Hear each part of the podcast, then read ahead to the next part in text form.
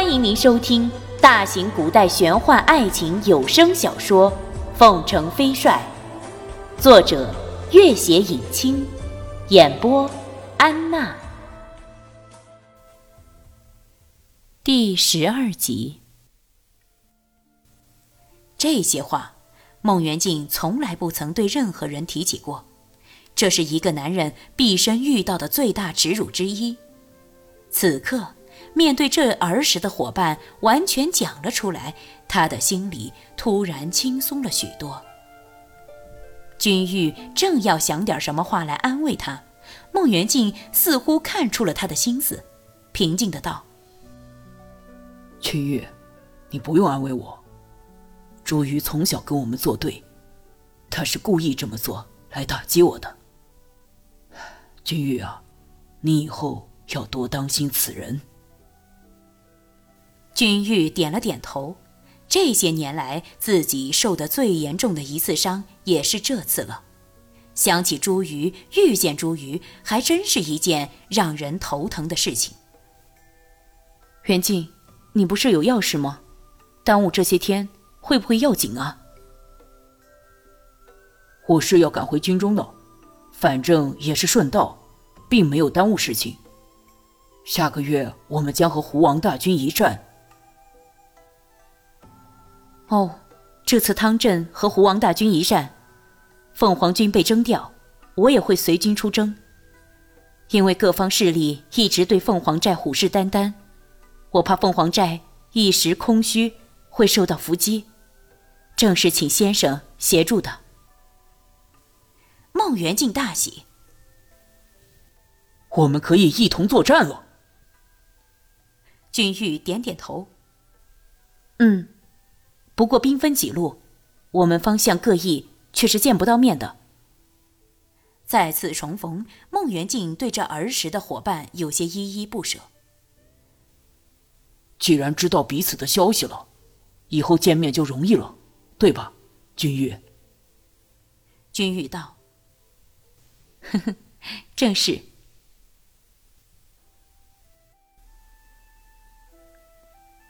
一场秋雨。天气凉了起来，两匹快马在峡谷之中驶了约莫三个时辰，进入层峦叠嶂的群山，凤凰寨已经远远在望。山寨沿着山势而建，周围有蜿蜒的城墙和城堡，墙内墙外都有丰饶的田野和茂盛的茶园。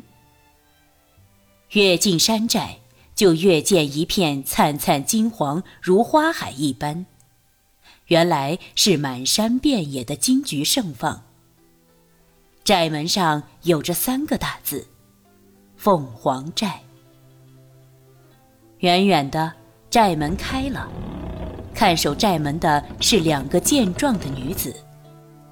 看见君玉，一声清越的哨声，田间、园里、院里。竟然涌出近百名女子，齐声欢呼：“ 君公子回来了！君公子回来了！”先生，君玉在一众女子的簇拥下，似乎有点不好意思。弄影公子淡淡的笑了笑。这时，众多女子似乎才发现君玉身边这位飘然出尘的俊逸男子。纷纷打量着他。公子旅途劳顿，还有要事，各位姐妹请各自忙碌。君玉笑了：“ 曼青啊，辛苦你了。”曼青笑嘻嘻的回答着，眼睛却咕噜噜的往弄影公子看去。这位是弄影先生，曼青啊。你马上通知四大头领到聚义厅，有事相商。君玉吩咐着，满清笑盈盈的答应着去了。君玉又朝众女子微笑着挥挥手，这些女子嬉笑着各自散去。弄影公子第一次见到如此阵仗，不禁低声道：“骑马倚斜桥，满楼红袖招啊，君玉。”他们都很喜欢你啊！君玉回头，第一次看见弄影公子面上这种似笑非笑的神情，他也笑了。她们都是很可爱的女孩子，我也很喜欢她们。两人往前面直走，君玉给弄影公子介绍着山寨的情况。凤凰寨依凤凰山而建，方圆五百里内山明水秀。除了凤凰寨原有之人，近几年来更多了各地投奔来的移民。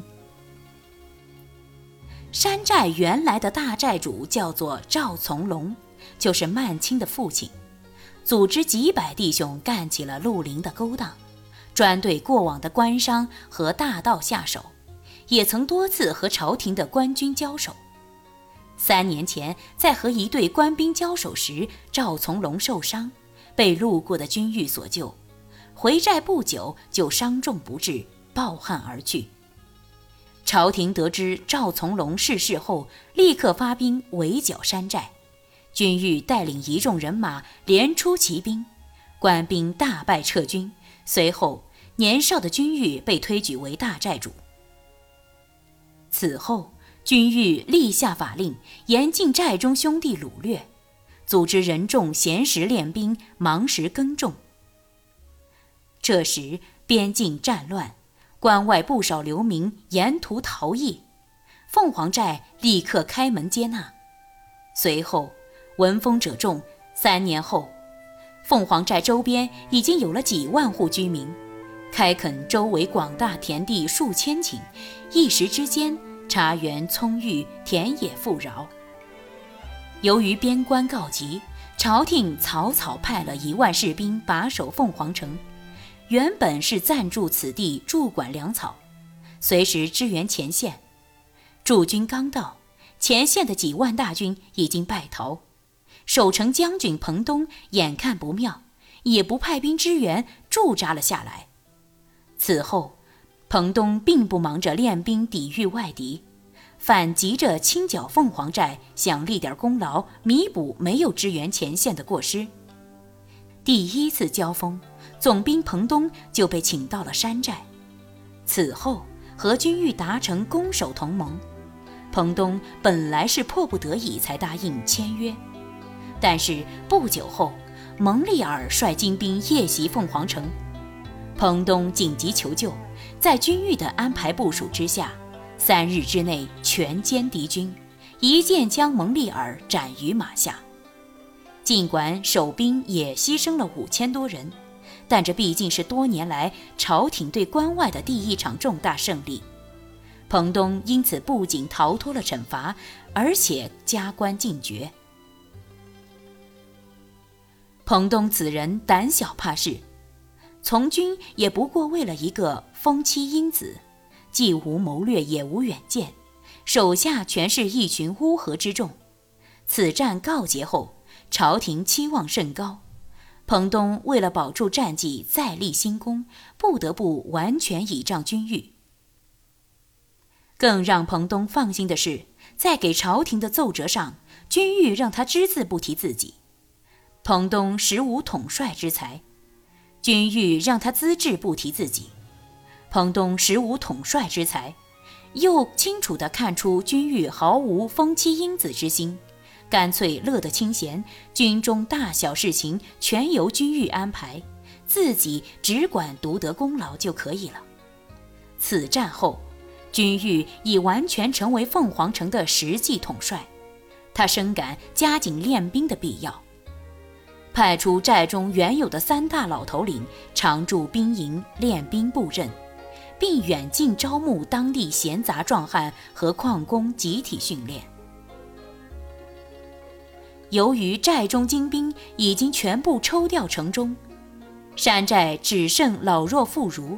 他将寨中十二岁以上的男子全部组织起来，由寨中几位新加盟的年轻头目带领，忙时耕作种植，闲时练兵习武，修筑围墙。而几百名壮年妇女儿童则由赵曼青统领，忙时纺织刺绣，闲时读书练习武艺。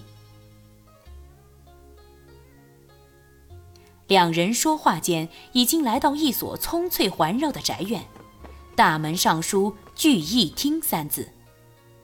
两人一进门，堂上端坐的四个年轻人齐齐站了起来。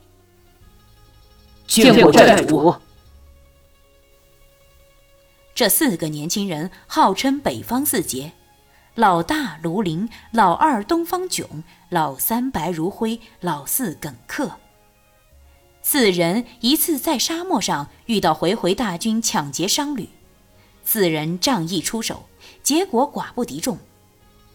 当时君玉正带领几个凤凰寨的兄弟开始第一次边境茶叶交易回来，于是出手救下，四人就此投奔了君玉。那时山寨正缺人手，四人很快被委以重任。不久就成了山寨最重要的年轻将领，尤其白如辉是生意上的一把好手，矿产生意和盐运生意都做得有声有色，山寨的半数收入来自于此，深受君玉器重。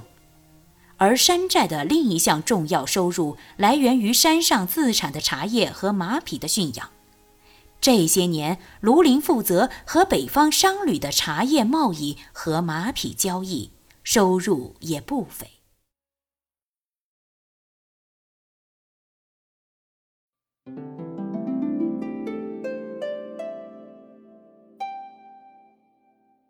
本集播讲完毕，感谢您的关注与收听。